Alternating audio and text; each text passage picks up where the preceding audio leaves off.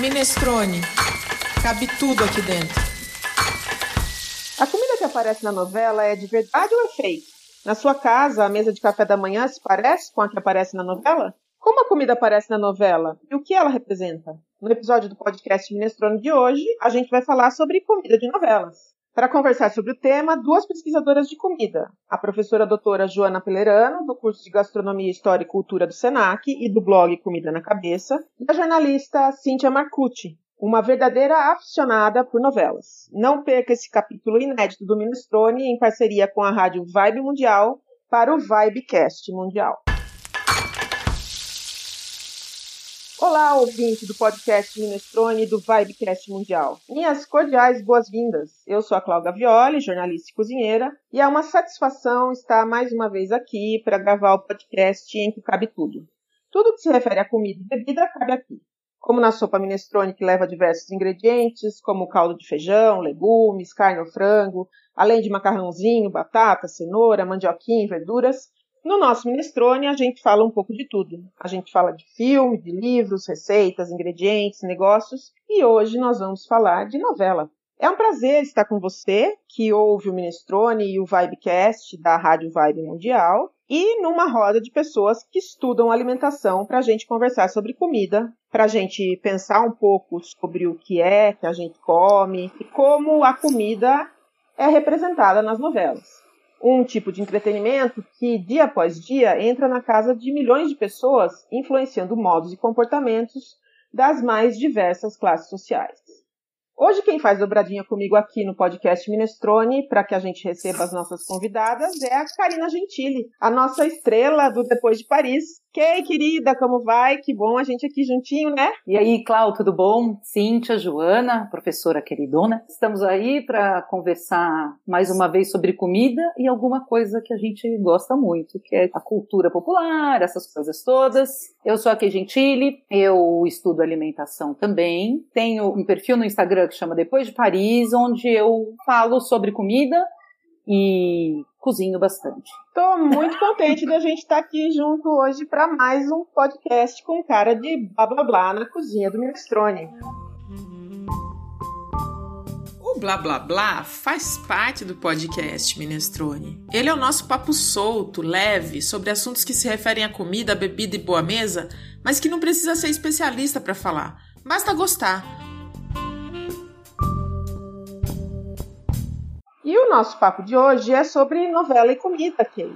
Você é ou já foi noveleira como eu? Fui muito noveleira. Eu passei a minha infância, a minha adolescência e como uma jovem adulta assistindo muito novela. Não assisto mais novelas como eu assistia antes, mas eu acho que a novela faz parte da cultura mesmo brasileira, né? Era o nosso entretenimento, né? Era o que a gente tinha para assistir há uns anos atrás. Então, eu já fui muito noveleira e tenho um carinho muito grande por muitas novelas. Se você, Clau, conta aí. Ah, eu acho que eu já assisti toda a minha cota de novelas para a vida inteira.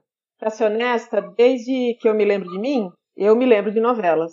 Eu me lembro de ser pequenininha assim e eu vi o som do Saramandaia, assim, sabe? Aquela aquela coisa que me dava medo quando era pequena. Na minha casa sempre todo mundo, mãe, avó, tio, tia, irmão, sobrinho, todo mundo sempre assistiu muita novela. Por isso que quando eu soube do curso da Cíntia e da Joana Pelerano, que elas criaram sobre o tema novela e comida, eu pensei logo, será que elas topam gravar um podcast sobre isso? E elas aceitaram. Cíntia, minha noveleira preferida, seja muito bem-vinda no podcast Minestrone, nessa parceria com a Rádio Vibe Mundial, para o Vibecast Mundial.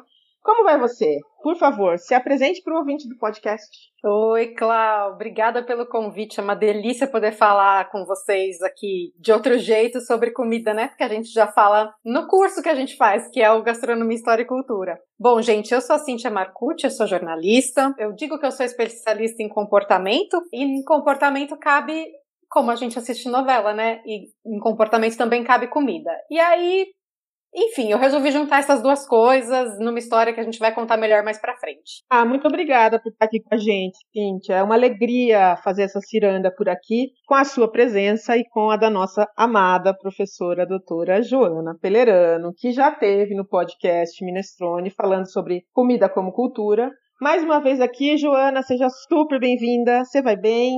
Oi, Clau, ok, Cíntia. Obrigada pelo convite. É um prazer estar aqui conversando com vocês de novo sobre alimentação. Então, eu sou Joana Pelerano, eu sou jornalista de formação, tenho mestrado em Ciências Sociais, Comunicação e Gastronomia e doutorado em Comunicação e Práticas de Consumo. E eu estudo alimentação, é minha área, né? Então, desde que eu comecei a estudar na academia eu olho para a alimentação, tentando entender um pouco mais de como que a gente se relaciona com a comida e como que se relaciona com outras pessoas a partir da comida. E aí isso cabe de um tudo, né? Dá para olhar para a comida em cenários muito diferentes, não só na nossa vida real, entre aspas, mas também nessas representações ficcionais, incluindo a novela. Novela não é o meu assunto Mor, eu assisti a novela também quando era criança, mas já não assisto mais há um bom tempo. Mas a Cíntia me trouxe de volta para esse universo. Foi tipo entrar de novo, assim, num, num, lugar que eu conhecia bem, mas que eu tinha meio que esquecido que ele existia. Direto do a culpa é minha, Cláudio. a Cíntia tem mesmo esse poder. Mas muito obrigada por estar aqui com a gente, viu? Já que a nossa proposta aqui do Minestrone é sempre trazer ao ouvinte informação pesquisada que contribua para a reflexão sobre a gastronomia, a comida e a bebida. A gente vai dar alguns dados sobre o tema novela e comida antes de começar o nosso blá blá blá na cozinha do Minestrone em parceria com a Vibecast Mundial. Ok, você abre os dados pra gente? Sim, Clau, vamos lá. Segundo Schiller, né, Clau, o homem, né, o ser humano, ele nutre-se também do imaginário e de significados, partilhando representações coletivas. É isso é... aí, Cláudia. Tem mais dados aí das novelas para a gente entender o que, que esse cara quis dizer com isso? Eu tenho sim. Desde 21 de dezembro de 1951, quando a primeira telenovela do mundo foi ao ar pela TV Tupi, e ela se chamava Sua Vida Me Pertence, tinha a direção e atuação do Walter Foster, esse gênero do entretenimento entra na casa das pessoas todos os dias, de segunda a sábado, nos mais diversos horários. As novelas brasileiras são os programas mais vistos por todos os segmentos de sexo e faixa etária. Inclusive entre os homens, na TV aberta é o entretenimento mais visto, mais do que jogo de futebol, inclusive. Já entre as mulheres, a audiência chega a ser o dobro do número de homens que assistem novela. E entre as crianças, os folhetins têm o dobro da audiência do que têm os programas infantis. Em 2015, o IBOP e o Instituto Cantar tomaram como base para uma pesquisa os dados de audiência de novelas aferidos em 11 países da América Latina e identificaram um universo de 135,5 milhões de espectadores. Apesar da novela ter começado na TV Tupi, nos anos 60 foi na TV Celsius que ela se transformou num entretenimento para toda a população. As novelas começaram com os dramalhões mexicanos, argentinos e cubanos, inclusive aqui no Brasil, com aquela vilania dos grandes canastrões e sempre um casal de mocinho e mocinha sendo injustiçado, passando por situações de dor, sacrifício e muitas perdas. Mas com o tempo, as novelas foram acompanhando e pautando os comportamentos sociais de todo o Brasil. Nos anos de 1970, a Rede Globo tomou a dianteira na produção das novelas e, para se ter uma ideia, ela passou a fixar, inclusive, qual é a hora da janta nas casas brasileiras, se antes ou depois de determinada novela. Para se ter uma ideia, a Rede Globo produziu e exibiu 322 telenovelas desde 1965 até o ano de 2020, o que dá mais ou menos 52 mil capítulos de novelas gravados e postos no ar. De 65 a 70 foram 25 novelas, nos anos 70 foram 70 novelas, nos anos 80 foram 57, nos anos de 90 a 2000 foram 52, e agora, já no século 21, nesses primeiros 20 anos, foram 118 novelas. Para os brasileiros, a novela, desde o início, ela é uma grande forma de definir os horários que as pessoas vão fazer as coisas. Na década de 70, a TV Tupi ainda disputava com a Globo e fez obras como Éramos Seis e Mulheres de Areia, que depois a Rede Globo regravou, fez remakes. Nos anos 80, a TV Bandeirantes teve três grandes novelas que foram icônicas, fizeram muito sucesso, que foram Os Imigrantes, Cavalo Amarelo e Ninho da Serpente. E a TV Manchete entrou naquela época também com algumas novelas, marcadamente Dona Beija e Cananga do Japão. Mas foi em 1990 que a novela Pantanal, gravada na Manchete, fez um pouco de sombra na Rede Globo. Dos anos 2000 a 2020, a Record também decidiu investir no gênero, fez um remake de Escrava Isaura como primeira novela e nos últimos anos vem gravando temas religiosos e bíblicos. Há novelas de todos os tipos, né, divididas por temas, em função do seu público, né? E algumas contam história de época, algumas já falaram inclusive de futurismo e de vida pós-morte, mas no geral as novelas são representações do cotidiano, seja em cidades pequenas ou grandes, como Rio de Janeiro e São Paulo, e elas pautam os comportamentos, ditam a moda do que vestir, o que é tendência para decorar, como as pessoas se transportam, como elas se divertem, de que jeito elas se comunicam e como elas comem. E é sobre esse aspecto das novelas que a gente vai conversar hoje aqui, sobre a comida nas novelas. Então, Kay, você abre a rodinha? Eu abro, vamos lá. Qual vocês acham que é o papel da novela na formação cultural dos brasileiros? Como que vocês enxergam isso? A novela é uma grande constituidora da identidade brasileira, né? Ela, ao contar histórias brasileiras, ela ajuda a montar qual é a nossa experiência coletiva contemporânea. Assim, ela conta um pouco de como os brasileiros se comportam, como eles interagem, no que eles acreditam, quais são as regras sociais que os brasileiros entendem como importantes. Isso vem acontecendo com os meios de comunicação já há muito tempo, antes inclusive das novelas existirem. Mas em vários países, outras formas de cultura foram conectadas a essa formação identitária. Então a gente tem literatura, tem as artes, o folclore, mas no Brasil especificamente, assim como em outros países da América Latina, esse grande foco veio principalmente a partir dos meios de comunicação de massa. Então, a partir do rádio, a partir da televisão.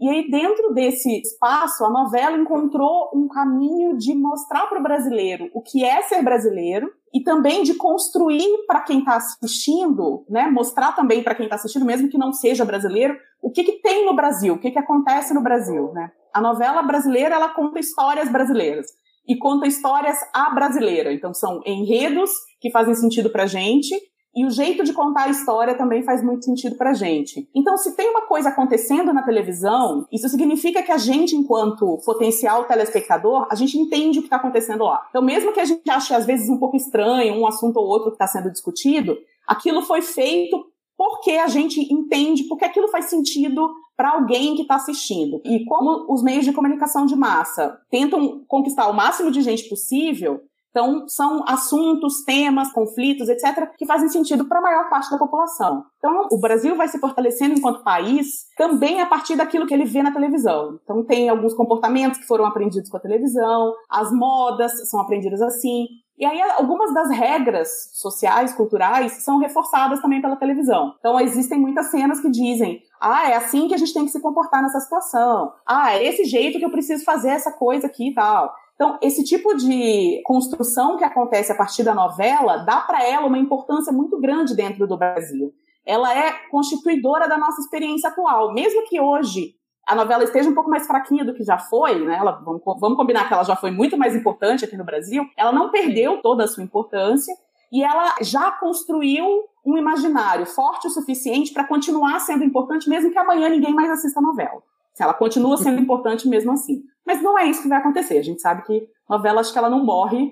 E se morrer, não vai ser tão cedo, né? Até porque, né, Joana? Se morrer, a gente vê as, as velhas, né? é verdade. Tem de registro, né? Você não, você não perde essa informação. Ô, Cíntia, é e como é que a comida aparece na novela? Então, Cláudia, a comida aparece na novela o tempo todo. É a gente que às vezes não percebe. Porque o que, que acontece? Ela não é a personagem principal, né? Então, em geral, as histórias das novelas, os enredos das novelas, eles não giram em torno da comida. Ou, enfim, tem alguma história lá que tem alguma coisa mais forte sobre comida. Mas ela tá lá o tempo todo porque as pessoas comem o tempo todo, né? Elas fazem as refeições. Então a comida são três refeições por dia no mínimo. Comida é forma de lazer, é forma de sustento. A comida está aparecendo o tempo todo. O que acontece que eu acho que chama muito atenção é que a comida aparece representada de diferentes maneiras. Então tem situações em que a comida é só cenário, então que ela tá lá para encher uma cena mesmo, que é muito aquelas cenas que a gente fala de café da manhã que ninguém toma. Sabe quando aquela todo mundo fala: "Ah, o cara passa, pega uma xícara, tinha aquela Sim. mesa enorme" e ninguém toma nada, não sei o que. Isso é a comida como cenário. A comida pode ser também coadjuvante, quando ela dá o contexto em que aquelas situações acontecem. Então você tem às vezes cenas em que as pessoas estão tendo uma conversa muito séria em família, na hora que elas estão tendo a refeição, né? Estão fazendo uma refeição. Que é uma coisa que acontece na realidade, né? A gente tem conversas importantes em família, entre amigos, término de namoro, pedido de casamento, todas essas coisas acontecem às vezes em um jantar, durante um almoço, né? Então eu digo que a comida como coadjuvante, porque aquilo faz parte da história daquela cena, não tá lá só como cenário, né? E claro que tem novelas em que a comida é muito mais importante, né? A gente pode citar algumas se vocês quiserem. Por favor. Então vamos lá. Eu preciso explicar que eu vi novelas antigas, né? Então eu vou falar de umas novelas bem velhinhas, assim. E tem duas muito bem emblemáticas. Bem velhinhas para você ou para mim? Para todos nós, ué. A idade delas não muda, né, Cláudia? Mas é que eu devo ter assistido novelas 10 anos antes de você, né? Ah, acho que sim. Mas enfim, novelas de uns 35 anos atrás, vai, para dar um uma situada. Tem duas delas dessa época que são muito emblemáticas. Uma é Vale Tudo, que na história a personagem da Regina Duarte, ela tá na miséria e ela começa a sustentar vendendo sanduíche natural na praia, depois ela abre uma rede de restaurantes e fica bem trabalhando honestamente vendendo comida. E a outra é Breg Chique, que é quase a mesma coisa. É a Rafaela Alvarai, que é a personagem da Marília Pera. Ela é deixada na miséria pelo marido que falseia a própria morte. Ela tem que mudar de bairro, né? De um bairro super rico para um bairro de classe média paulistano. E ela começa a vender quentinha, vender marmita para se sustentar. Então são duas novelas em que a comida ela aparece de um jeito muito forte, como ela dá o gancho para toda a história dessas personagens, né? Isso ela é, é um motor ali. Ela é, é, um motor de transformação das protagonistas, né? Isso, e de muitas tramas, né? Além de cenas hilárias, do tipo a Rafaela Alvará indo na feira com um casaco de vison, que é engraçadíssimo. Ou a própria Regina Duarte não é uma cena engraçada, mas é emblemática, falando da inflação da época, do quanto custou para ela comprar o papel alumínio, que era um absurdo e tal. Então você tem. Agora já daria para ela falar coisas. de novo, né, Cíntia? Olha, eu vou falar que eu parei de ver Vale Tudo depois que eu dei a aula, porque estava me incomodando profundamente perceber que a gente estava um pouco num fosso no mesmo barco. horroroso. É. Eu parei mesmo, gente, estava me dando uma gastura, assim. Joana, você acha que, como estudiosa de comunicação, também, além da alimentação, que a comida funciona como uma alavanca para a trajetória do herói? É, porque a novela precisa se comunicar com as pessoas, né? As pessoas precisam entender o que está sendo dito na novela para que ela seja bem sucedida. Então, entra na história aqueles assuntos que são importantes para as pessoas que vão assistir a novela depois. É aí que a comida entra em todos esses cenários que a Cintia comentou. Ela entra porque ela é importante na nossa vida real, né? Na nossa vida de verdade. E aí ela pode funcionar como veículo de transformação, assim como ela funciona na vida real. Então dá para trazer também para a ficção uma história em que a comida ajuda o personagem a se desenvolver e também que a comida ajuda a mostrar quando o personagem está mudando. Então, se ele come sempre a mesma coisa e daqui a pouco ele começa a comer uma coisa diferente, isso é um sinal de que o personagem está se transformando. Se ele antes comia em casa e agora ele come no restaurante, isso também é um jeito de mostrar, né? Se ele pode escolher mais coisas e antes a escolha era mais limitada, isso também mostra que ele muda. E pode acontecer para uma vida mais próspera, mas também o contrário. Ah, antes a pessoa era super chique e ia comer caviar, e agora ela tem que comer pão com ovo porque ela já não tem mais a mesma grana que ela tinha antes. Então dá para mostrar, dá para reforçar uma transformação do personagem a partir daquilo que ele come, porque o jeito como a gente come também é um processo comunicacional, né? A gente também conta um pouco quem a gente é e quem a gente não é a partir daquilo que a gente escolhe ou não comer. E isso também acontece lá na, na, novela. Isso que a Joana falou é muito legal, porque, assim, além dessas trajetórias que eu contei de sucesso, a gente vê outras coisas, como, por exemplo, aquela cena clássica que vem uma personagem que é pobre ou que é humilde, e aí ela começa a namorar uma pessoa de uma classe social mais alta, e aí você vê, de repente, a pessoa lá no restaurante comendo uma coisa que ela não sabe comer. Né? É um clássico, não é nem só de novela, aparece no cinema, né? Então você tem a cena dessa em Sassaricando, tem cena dessa no Meu Bem e Meu Mal, tem cena dessa numa Linda Mulher. Então ela mostra ascensão social, mostra até mau caratismo, como na cena de Vale Tudo, tem uma cena em que eles vão sabotar uma maionese para sabotar o restaurante lá da, da Regina Duarte. Então ela pode até ser o demonstrativo do mau caratismo. A comida pode quase tudo na novela. Agora, eu assisti a aula de vocês e teve um negócio que eu fiquei. Porque algumas cenas, e eu tinha conversado bastante com a Cíntia sobre algumas coisas, então eu tinha alguns spoilers da aula, mas uma coisa que eu fiquei muito. que eu achei demais foi a história do vinho da garrafa azul. Que eu acho que mostra bem a época que estava, que era uma época de abertura econômica, né? E aí, de repente, o vinho de garrafa azul vira, naquele momento, né? Vamos deixar que é bem específico daquele momento, ele vira um objeto de status mesmo, que a Joana falou. Então, assim, é a ascensão das pessoas e a ascensão do Brasil mesmo, né? De todo mundo. De repente, você começa a ter acesso a outras coisas que antes você não tinha, né? Porque tem a ascensão pessoal, mas tem essa mudança do país mesmo, né? Com a abertura econômica teve uma mudança significativa para todos nós, né? Agora é, é vergonhoso assim... tomar assim vinho da garrafa azul, né? Mas quem é. nunca, né? Quem não? Imagina, era, era super chique. A Cíntia fez um recorte, né, quando ela foi escolher as novelas que iam entrar nessa nossa conversa lá no curso. Ela pegou uma época que é muito emblemática na história brasileira, né, que é essa segunda metade dos anos 80, primeira metade dos 90, né, esse pedacinho aí. Que é uma época em que o país está saindo de uma ditadura de décadas, então está começando a lidar com uma nova lógica de liberdade de expressão, de como contar a história, de como conversar com as pessoas.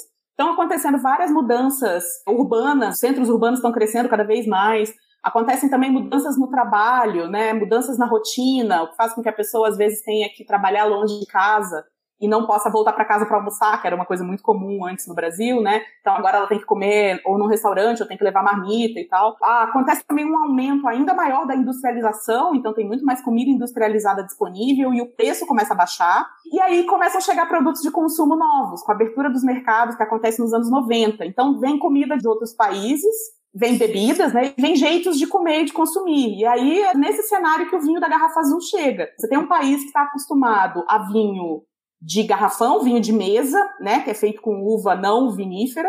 E aí só tinha vinho importado quem tinha muita grana e conseguia trazer quando ia viajar, alguma coisa assim. E de repente começa a chegar um vinho que é importado e por isso naquele momento histórico era chique, só por ser importado.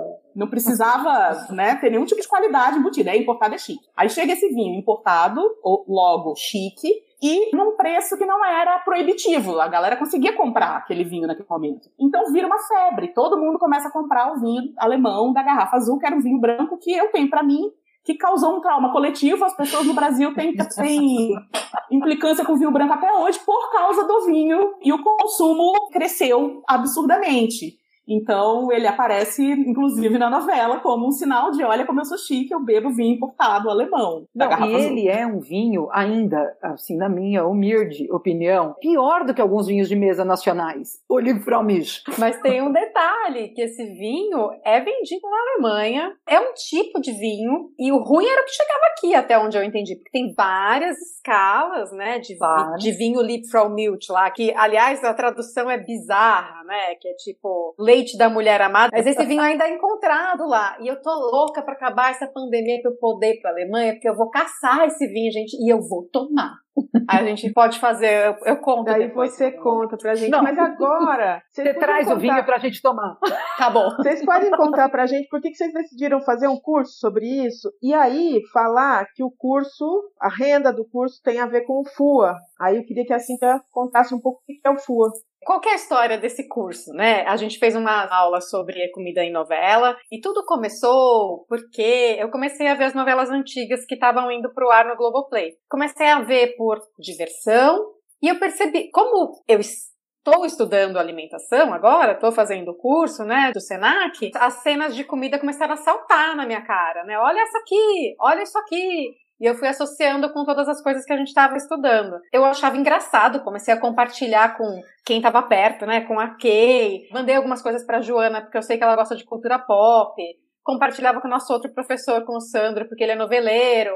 E aí as coisas começaram a se juntar. Um dia, num papo com a Joana, a gente teve essa ideia de fazer a, a, aula de comida em novela e deu naquilo que deu. Para o bem de todos, felicidade geral da nação.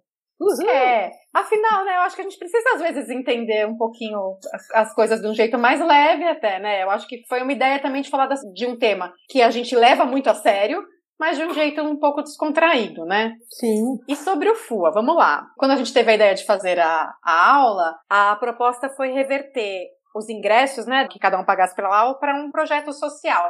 E eu estou envolvida com esse projeto que é o FUA, é o Fundo Agroecológico, projeto da sociedade civil que ele cria um mecanismo financeiro para compra de terras agricultáveis. O que, que se pretende com essa compra das terras? É proteger essas terras da especulação imobiliária e também protegê-las ambientalmente, né? Preservar essas terras para que elas continuem sendo destinadas à agricultura e a preservação, porque a proposta é comprar um terreno em que parte seja destinado para agricultura e outra parte para preservação ambiental, preservação das nascentes, da mata nativa e do que tiver por lá. Como é que o FUA funciona? Ele funciona por financiamento coletivo. Então, como funcionam outros projetos lá, inclusive o nosso projeto que gestou o FUA, que é o FICA, que é a mesma, a mesma lógica que eu estou contando aqui, só que de apartamentos dentro da cidade de São Paulo. A partir do financiamento coletivo, em algum momento, agora a gente está começando ainda, a gente não tem nenhum terreno nosso, porque ainda não há o valor necessário para isso, mas é que a gente compre esses terrenos e arrende esses terrenos para agricultores que já estão produzindo de forma agroecológica, sem veneno, e eles arrendam a terra de outros proprietários. Por que a gente pensou dessa maneira? Porque uma das coisas que a gente percebeu é que existe muita insegurança no arrendamento. Nem tanto pelo valor que eles pagam para arrendar as terras, mas porque eles não conseguem se planejar, eles não conseguem arrendar a terra por 10 anos, eles não conseguem ter segurança para trabalhar naquela terra e porque o trabalho que eles colocam dentro daquela terra vai ficar com eles, né? Eles não podem, por exemplo, resolver plantar fruta, porque é uma cultura que demora muito para se desenvolver. Então a gente acaba garantindo as terras nas mãos do FUA e que a gente não vai pedir de volta para o agricultor em dois anos em três anos, ele pode ficar lá 10, 15 anos, a vida inteira, ele pode plantar o que ele quiser, ele pode se planejar. Isso faz com que a gente também tenha acesso, como sociedade, não só a mais quantidade de produtos sem veneno, mas a mais variedade de alimentos sem veneno. Muito é... bom! Cíntia, depois na hora do jabá, você dá os dados para as pessoas poderem contribuir para o FUA, tá? Bom, vamos falar agora de criações, cenas e personagens que são antológicas de novela nas quais a comida está diretamente associada. Antes de tudo, vocês acham que dá para fazer uma comparação do comportamento social se a gente levar em conta as novelas com os seriados americanos? Eu fiquei pensando aqui em imagens como, por exemplo, do Big Bang Theory ou do Friends e outros tantos, né? Seinfeld. Esses, só para lembrar de uns mais famosos, né? Em que eles passam um jeito de comer americano, né? Vocês acham que aqui a novela brasileira ela representa isso, apesar de que a Joana já explicou pra gente? Ou vocês acham que ela tá muito num, num lado de fantasia, assim, que a gente gostaria de ter, como por exemplo os cafés da manhã maravilhosos, né? Porque quem é que tem aquele café da manhã maravilhoso na mesa? Eu acho que dá para traçar alguns paralelos, sim, entre o que acontece né, nessas produções de outros países, né, inclusive os seriados aí do, dos Estados Unidos, e também o que acontece nas, nas, novelas brasileiras, ou até mesmo nas séries brasileiras, né, que seriam mais análogas. Mas a novela mesmo já dá para trazer uma, uma questão assim, né? No sentido de que a gente tem um jeito de comer que é muito específico. A gente segue algumas regras, né, que vão dizer pra gente o que a gente pode comer, como que a gente pode combinar os ingredientes, que horas pode comer, com quem pode comer, qual é o jeito de preparar essa comida, como que pode servir, etc. Então, essas regras que existem a respeito da alimentação, elas também também aparecem nesses produtos ficcionais, tanto aqui quanto nos Estados Unidos, quanto nos outros países também. E a maneira como elas aparecem, geralmente é ou mostrando que alguém está quebrando a regra, porque é um jeito fácil de perceber que ela existe. Então, quando alguém fala, né, quando tem essa cena clássica que a Cintia comentou, da pessoa que não sabe comer sei lá, escargot. Ela vai no restaurante ela não sabe comer isso. Fica ali, fica aparente que existe uma regra de como se comportar naquele ambiente, de como comer aquele prato, que aquela pessoa não domina, que ela não sabe comer, ou quando eles fazem piada também com as pessoas que não sabem cozinhar, ou que estão combinando ingredientes de um jeito entendido culturalmente como errado, etc. Mas o que também acontece é que, como essas regras aparecem embutidas numa espécie de discurso a respeito de como a gente deve se alimentar, existem discursos que contam o cotidiano, mas também existem discursos um pouco aspiracionais, assim, são aqueles que contam como a gente gostaria de ser, ou como a gente gostaria de se comportar. Esse tipo de cena de café da manhã de novela, aquela clássica, né, aquela mesa super farta que as pessoas mal comem, elas geralmente passam, pegam uma coisinha e falam, ah, tô muito atrasada, tenho que ir embora e sai. E larga a mesa, aquela mesa lá super rebuscada é uma espécie de discurso que só existe na teoria. Assim, é aquele discurso que a gente faz quando precisa, mas no dia a dia que a gente está conversando, ninguém fala daquele jeito, sabe? É meio como se fosse essa mesma, essa mesma lógica. Se eu estou fazendo um discurso formal, eu dou uma floreada no que eu estou dizendo, mas se eu estou conversando com o pessoal, eu uso gíria, eu falo torto, eu falo errado, sei lá. Essas cenas funcionam desse mesmo jeito. Existe o discurso rebuscado, que é a cena do café da manhã que ninguém toma, e existe também a conversa real, que são essas outras mesas de comida, outras situações em que as pessoas comem que funcionam como um espelho do que de fato acontece na vida real. Assim. E isso em todo produto cultural acontece. Acontece na novela, acontece na série, acontece no Brasil e acontece em outros países também. Legal. Eu vejo essas cenas de café da manhã gigantes, assim, sempre parece para mim que como se elas fossem um menu de possibilidades. Sabe assim? Então, assim, o que, que o brasileiro come? Ah, tem gente que come fruta, tem gente que toma suco de laranja, tem gente que come café, tem gente que come pão, tem gente que come bolo. Tá tudo lá. E aí, tipo assim, cada brasileiro escolhe um pedaço daquela mesa de café da manhã. Absurdamente, assim. É um desperdício aquilo, né? Na verdade. Sempre me deu agonia aquilo. E olha que eu gosto de comer e gosto de fartura. Mas assim, você olha aquilo realmente dá uma agonia. Mas a impressão é que é como se fosse um menu. Só faltava ter assim, todo o café da manhã todo o Brasil, né? Tipo tapioca, é, cuscuz de milho, tipo cuca. E aí o brasileiro que tá assistindo a novela vai lá e escolhe, entendeu? O que, que ele quer comer dentro daquela, dentro daquela mesa. Você sabe que o que mais me incomoda não é nem a variedade de comida. Ela incomoda, claro, que a gente sabe que não é assim. Mas o que mais me incomoda é que toda a mesa tá posta de um jeito assim, tipo, impecável. E isso, assim, eu digo nem só nos cafés da manhã dos ricos, do mesão cheio de comida. Até quando aparece a classe média, a classe mais baixa nas novelas, é impressionante como a mesa tá sempre posta. Tem sempre um bule, tem sempre uma xícara, tem sempre um negócio. Fala, gente, sei lá, na minha casa sempre foi um pratinho com um copo e você se vira lá para pegar as coisas, né? Então, sei lá. Isso, isso eu acho meio maluco, assim. Parece que a mesa é posta mesmo. Não importa a classe social, no café da manhã a mesa é posta. Então, acho curioso. Cíntia, e a representação do chefe de cozinha? Como é que você vê? Tem mudado nos últimos anos, né? Então, bastante. Eu vou falar mais desse lugar que eu estudei melhor, que são as novelas dos final dos anos 80, começo dos anos 90. Ele não existia, o chefe de cozinha. Até cozinheiro mesmo, cozinheiro de restaurante, eu não me lembro de ter visto nenhum, tirando a Raquel Acioli, que é a Regina Duarte em Vale Tudo, né? Ela é a cozinheira de restaurante. Aí tem o dono do boteco. Dono de boteco, gente. Um personagem clássico de novela também. Agora, não tinha assim um cozinheiro, alguém que fizesse, né, grandes coisas. Eu acho que isso começa a aparecer como personagem de novela mais agora nos anos 2000, de 2000 para cá. Que aí a gente tem algumas novelas que tem, né? Império, acho que é uma novela que tem o chefe de cozinha. Chocolate com pimenta, né? Que tem fábrica de chocolate. Senhora do Destino. Então começa a aparecer tinha, outras né, também. coisas. E era o namorado da, É da verdade. mocinha da história, era o chefe de É o cozinha. Dan Stubble, não é? Isso, era o Dan. E eu acho, de uma certa maneira, eu acho que isso acompanha um pouco a visão da sociedade, como na sociedade o chefe de cozinha evoluiu, né? Antes ele era lá um cara bem restrito ao campo dele, aí ele começa a aparecer na mídia, seja em jornal, revista, seja nos programas de culinária, dando receita e tal. E aí ele começa a aparecer, ele vira personagem de novela, né? É uma coisa que se você vê acontecer, não digo simultaneamente, mas acompanha o mesmo processo.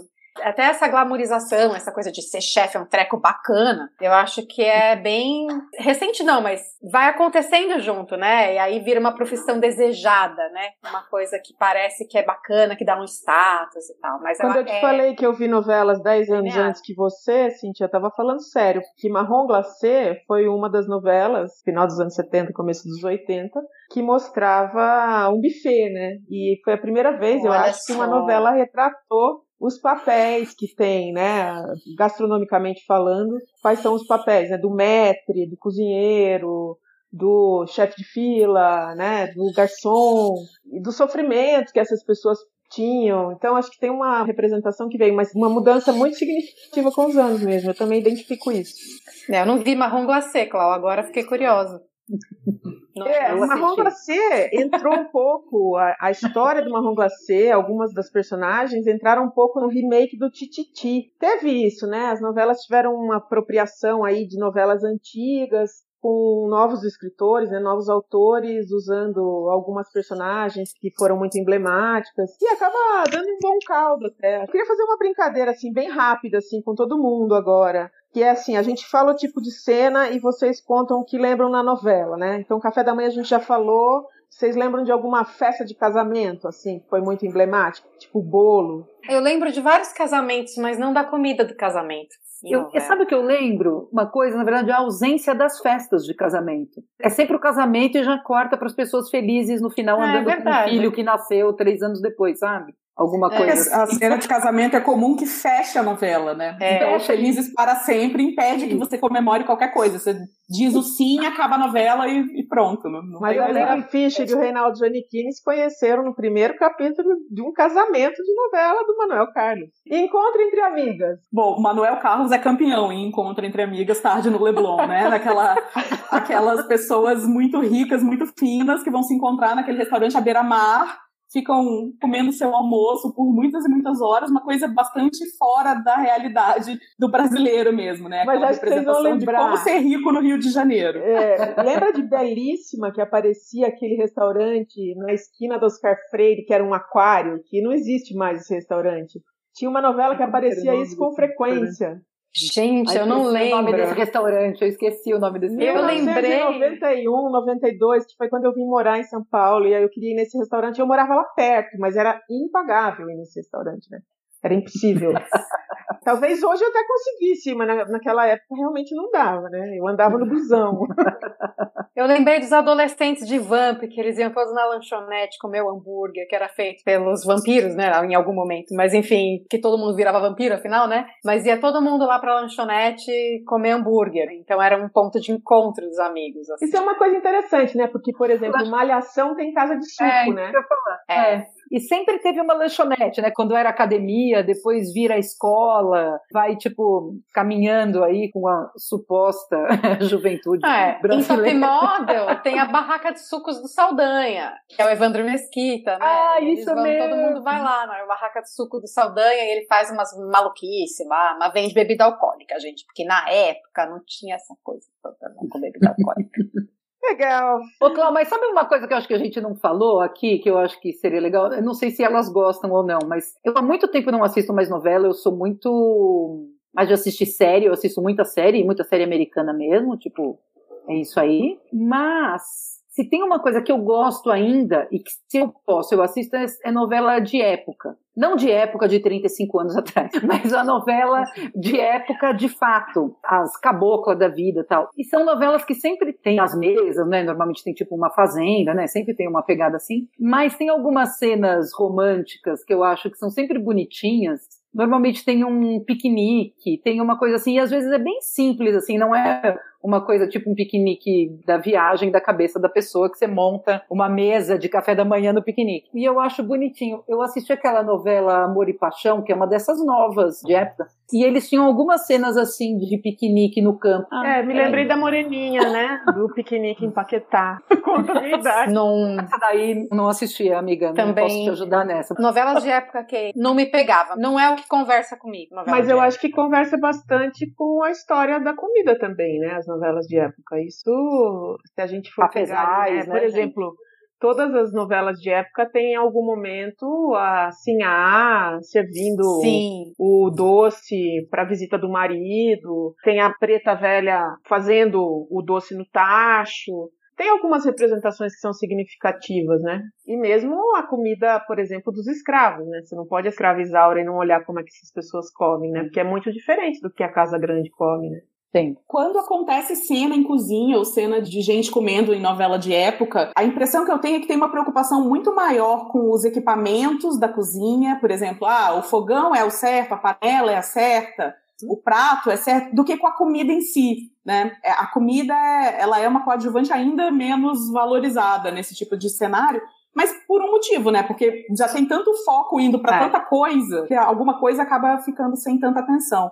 E nas novelas mais contemporâneas, a comida ajuda a mostrar que isso é uma rotina como a sua, que tá, você que está assistindo a novela, né? Reforça muito essa noção de que essa é uma vida como ela é. Você também vive desse jeito. Então, é, tem uma separação, assim. Que todo mundo na novela come e não engorda, né? A novela, em muitos momentos, ela é o mundo ideal também, né? Então, acontece um monte de coisa ali. Por exemplo, o tal do almoço das amigas do Leblon, do Manuel Carlos, que você fica lá por horas e horas com a sua amiga no restaurante, né? Uma coisa que na vida real não é assim, bem, bem assim funciona, mas vamos ser felizes na novela. É, eu tinha uma amiga que a gente dizia que o apartamento dela morava no Leblon, que o apartamento dela era um apartamento Manuel Carlos. E era mesmo. Existe aquilo, né? Num mundo que não é o nosso, mas existe. Gente, papo muito bom. Para você que está nos ouvindo, acesse a nossa plataforma na internet, minestrone.com.br. Lá você vai encontrar informações sobre os nossos outros podcasts. Cadastre-se, que a gente tem muito assunto para conversar quando se refere à gastronomia. Minestrone é um site onde cabe tudo que tiver a ver com comida, bebida e até com comida de novela. A gastronomia é amplamente tratada. Acesse, você vai se surpreender. Agora, para a gente ir fechando o episódio em que a gente trata de comida e novela, Joana, você tem uma dica para deixar para os nossos ouvintes do Minestrone? Pode ser de qualquer coisa. Pode ser um livro, um filme, pode ser até uma cena de novela. Uma, uma dica que dá para ficar, assim, quando a gente fala de um assunto como esse, é para que as pessoas comecem a prestar um pouco atenção como que a comida aparece nas cenas. Não precisa ser só da novela. Se você estiver assistindo um filme, uma série, qualquer coisa, fica de olho para tentar entender um pouco qual é o papel que a comida está fazendo ali naquela história, né? Mas para mim, a melhor cena de novela de todos os tempos é a cena do Dom Lázaro no Meu Bem, Meu Mal, que é uma cena tão emblemática, assim, né, a história de que o Dom Lázaro tá, que era um personagem do Lima Duarte, que ele sofre um derrame, né, então ele não consegue falar, não consegue caminhar, e ele tem uma enfermeira que é a única pessoa que é legal com ele. Todo mundo trata ele mal, porque acha que ele agora, né, ele não pode mais reagir, então todo mundo trata ele mal, menos a enfermeira, até uma hora em que a enfermeira tá contando para ele que vai fazer um lanchinho para ele, pergunta se ele prefere mamão ou melão. Ela fala: "Ah, para que que eu tô perguntando isso? Você nem pode responder". E aí ele responde para ela que ele prefere melão. E a hora que é, a comida entra como uma história meio engraçada de mostrar que ela ganhou a confiança dele, né? Então, é, para mim, é a cena mais clássica de novela e é a cena que eu não me esqueço. Então, tem outras cenas que eu sei que se eu ver de novo eu vou me lembrar e eu vou achar legal, mas essa cena é impagável, eu não consigo esquecer. E eu vou entrar de sola aqui na Joana só para contar um negócio. Eu comecei a ver Meu Bem, Meu Mal, eu vi Meu Bem, Meu Mal inteirinha para ver essa cena no contexto. E foi assim que, na verdade, tudo começou com essa história de estudar comida em novela.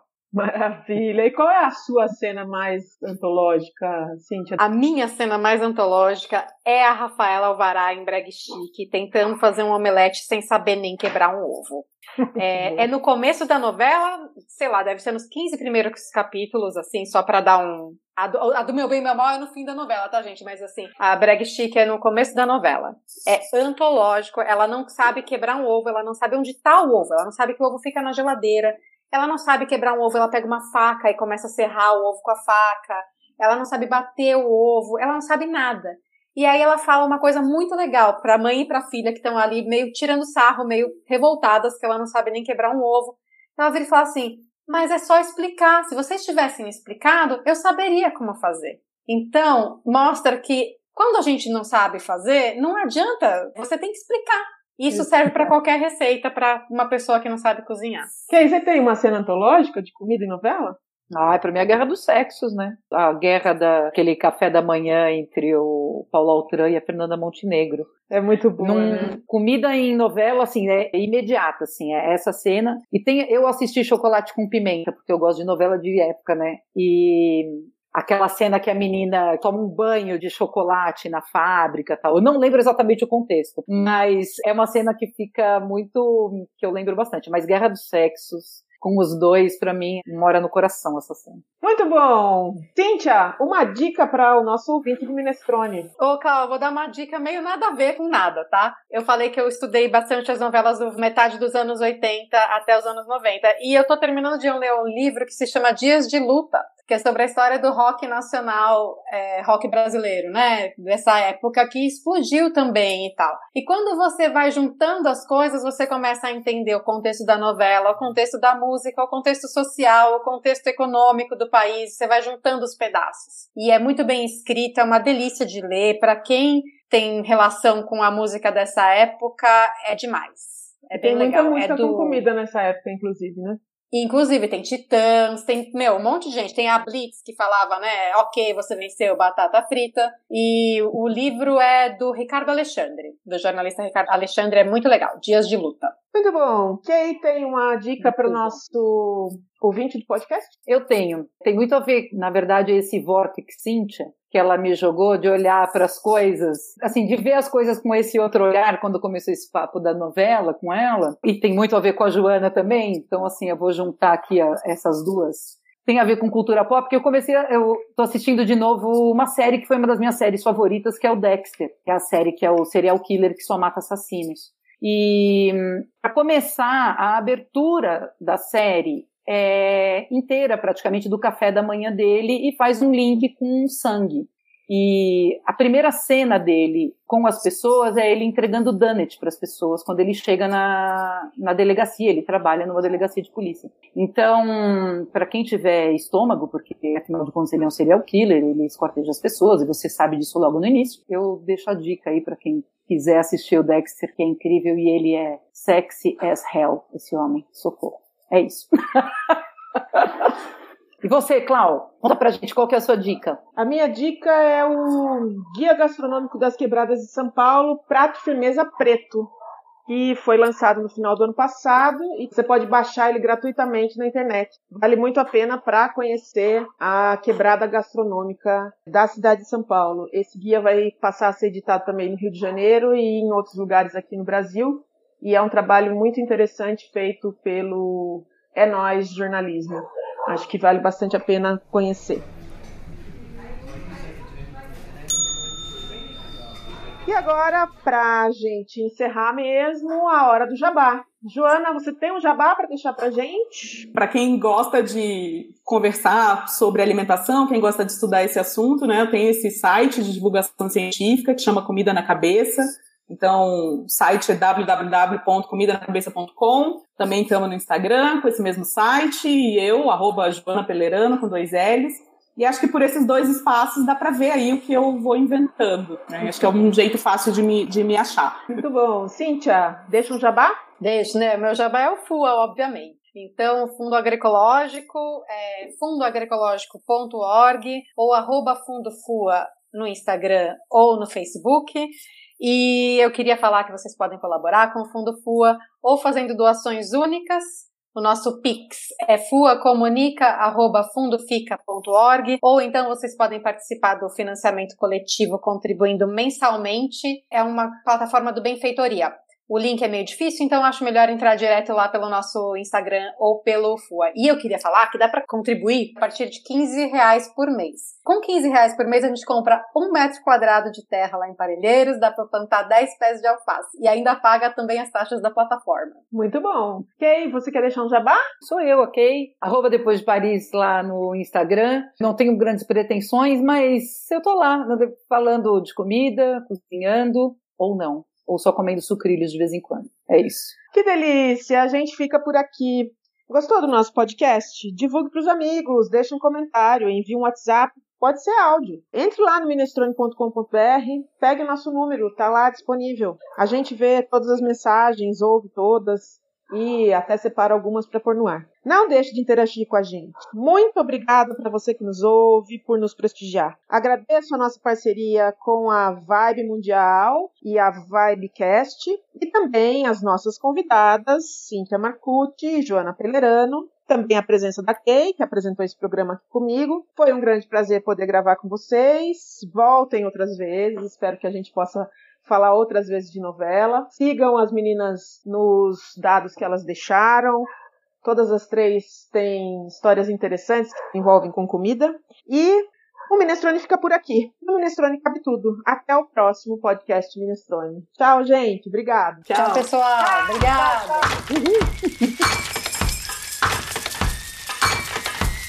Minestrone. Cabe tudo aqui dentro. Esse podcast foi editado por Domênica Mendes.